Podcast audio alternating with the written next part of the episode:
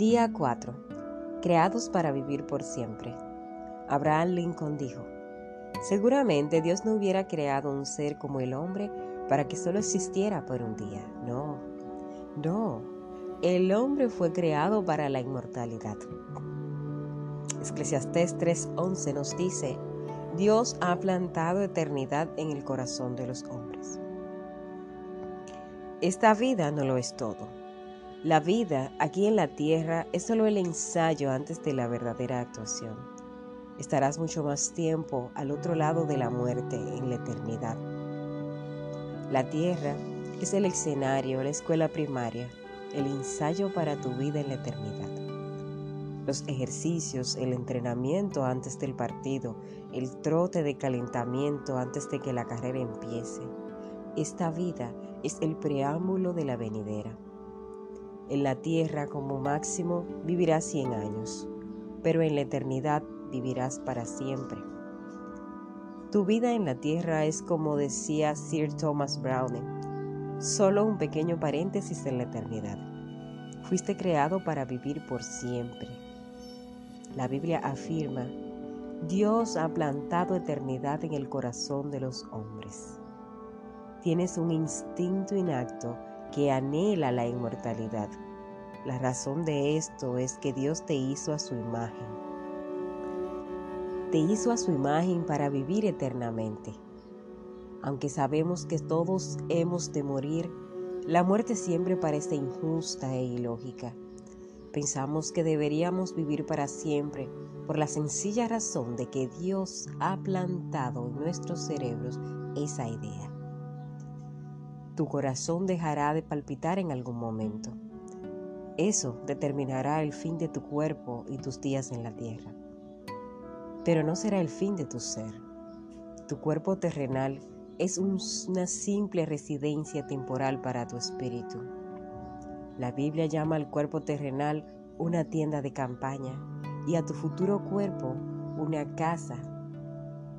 Las escrituras dicen, si esta tienda de campaña en que vivimos se deshace, tenemos de Dios un edificio, una casa eterna en el cielo, no construida por manos humanas.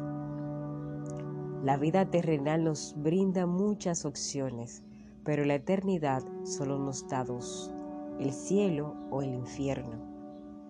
Tu relación con Dios en la tierra determinará el tipo de relación que tendrás con Él en la eternidad. Si aprendes a amar y a confiar en Jesucristo, el Hijo de Dios, tendrás la invitación para estar toda la eternidad con Él. Por otro lado, si rechazas su amor, perdón y salvación, pasarás la eternidad apartado de Dios para siempre. C.S. Lewis dijo, hay dos tipos de personas. Los que le dicen a Dios, sea hecha tu voluntad, y aquellos a quienes Dios les dice, muy bien, entonces hágase tu voluntad. Tristemente muchas personas tendrán que pasar la eternidad sin Dios porque eligieron vivir en la tierra sin Él. Una vez que comprendes que la vida es más que vivir aquí y ahora, que es una preparación para la eternidad, entonces comienzas a vivir de una manera diferente. Cuando vives a la luz de la eternidad, tus valores cambian y eso te da la pauta de cómo manejar toda relación, tarea y circunstancia. De repente, muchas de las actividades, metas, incluso problemas que parecían muy importantes, se tornarán triviales, pequeños e insignificantes. Cuanto más te acercas a Dios, más pequeñas se ven las cosas. Tus valores cambian cuando vives a la luz de la eternidad. Haces uso de tu dinero y de tu tiempo de una forma más sabia. Le das un valor mucho más alto a las relaciones y al carácter, a la fortuna, a los logros. Reordenas tus prioridades. Estar al día con la moda, los estilos y el qué dirán ya no tienen importancia. Pablo dijo, todo aquello que para mí era ganancia, ahora lo considero pérdida por causa de Cristo. Si toda tu vida consiste solo de tiempo que estarás sobre la tierra, si te sugeriría que comenzaras a vivirla de inmediato, podrías olvidarte de ser bueno y de hacer lo correcto, y quizás no tendrías que preocuparte por las consecuencias de tus actos. Podrías darte el gusto de dedicarte completamente a ti mismo, porque a la larga tus actos no tendrían repercusión alguna. Ahora bien, y este es el meollo del asunto. La muerte no es tu fin, la muerte no es tu acabose, más bien es tu transición a la eternidad. De manera que hay consecuencias eternas por todo lo que hagas en la tierra.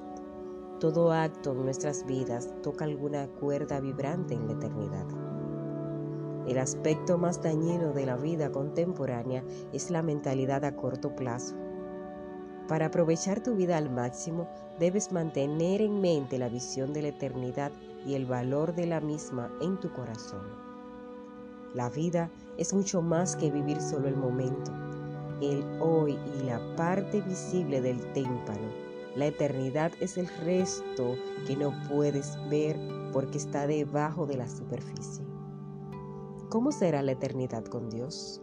En realidad, nuestra capacidad mental no puede imaginar toda la maravilla y la grandeza celestial. Sería como tratar de explicarle la Internet a una hormiga. Es inútil aún no se han inventado las palabras que puedan transmitir la experiencia de la eternidad. La Biblia dice, ningún ojo ha visto, ningún oído ha escuchado, ninguna mente humana ha concebido lo que Dios ha preparado para quienes lo aman. Ahora bien, Dios nos ha dado algunos detalles de la eternidad en su palabra. Sabemos que en este instante prepara un hogar eterno para nosotros. Nos volveremos a encontrar en el cielo con seres queridos que eran creyentes. Seremos libres de todo dolor y sufrimiento, recompensados por nuestra fidelidad en la tierra y reasignados para trabajar en algo que nos agrade. No estaremos acostados flotando en las nubes tocando el arpa. Disfrutaremos de una relación ininterrumpida con Dios y a su vez Él disfrutará de nosotros por siempre, sin límites y sin fin. Algún día Jesús dirá, vengan ustedes a quienes mi Padre ha bendecido, reciban su herencia, el reino preparado para ustedes desde la creación del mundo. C.S. Lewis plasmó el concepto de la eternidad en las últimas páginas de su serie de ficción para niños, Las Crónicas de Narnia. Para nosotros, este es el fin de todas las historias, mas para ellos fue el comienzo de la verdadera historia. La vida de ellos en este mundo ha sido tan solo el título y la portada, y ahora por fin comenzarán el primer capítulo de la gran historia que nadie ha leído en la tierra y continuará para siempre, y cada capítulo es mejor que el anterior. Dios tiene un propósito para tu vida en la tierra, pero no termina aquí. Su plan comprende mucho más que unas cuantas décadas que pasarás en este planeta. Es mucho más que la oportunidad más allá de tu vida. La palabra de Dios dice, pero Dios cumple sus propios planes y realiza sus propósitos. La única ocasión en que la gente piensa en la eternidad es en los funerales y suele ser de una manera superficial, ideas sentimentales basadas en la ignorancia. Quizás pienses que sea morboso pensar en la muerte, pero en realidad es contraproducente vivir negándola y no considerar lo que es inevitable. Solo un necio puede andar por la vida sin prepararse para lo que todos sabemos que debe ocurrir. Debes pensar más en la eternidad, no menos. De la misma manera que estuviste nueve meses en el vientre de tu madre sin ser esto un fin en ti mismo, sino una preparación para la vida. Así es esta vida, una preparación para la otra. Si tienes una relación con Dios por medio de Jesucristo, no debes temer a la muerte, que es la puerta a la eternidad. Será la última hora de tu vida en la tierra, pero no el fin de tu ser. En lugar de ser el fin de tu vida, será tu cumpleaños en la vida eterna. La Biblia afirma, amigos, este mundo no es su hogar, así que no se acomoden en él, no complazcan a su ego a expensas de su alma. Cuando medimos nuestro tiempo en la tierra comparado con la eternidad, es como un abrir y cerrar de ojos, pero las consecuencias del mismo duran para siempre.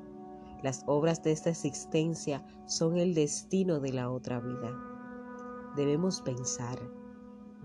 Por eso mantenemos siempre la confianza, aunque sabemos que mientras vivamos en este cuerpo estaremos alejados del Señor. Hace años un popular eslogan motivaba a la gente a vivir cada día. Este es el primer día del resto de tu vida, decía. En realidad, sería más sabio vivir cada día como si fuese el último. Matthew Herring acertó. La responsabilidad de cada día debería ser prepararnos para nuestro día final. Para terminar, quiero recordarles nuestro punto de reflexión que es la vida es mucho más que vivir un momento. Versículo para recordar. El mundo se acaba con sus malos deseos, pero el que hace la voluntad de Dios permanece para siempre. Primera de Juan 2.17. Pregunta para considerar. Ya que fui creado para vivir para siempre, ¿qué debería dejar de hacer y qué debería comenzar a hacer hoy? Esa es una excelente pregunta. ¿Qué debería comenzar a hacer hoy para prepararme para la eternidad? Para prepararme para cumplir mi propósito. Vamos a reflexionar acerca de esta idea. Estoy segura que encontrarás la respuesta. Hasta la próxima. Un abrazo.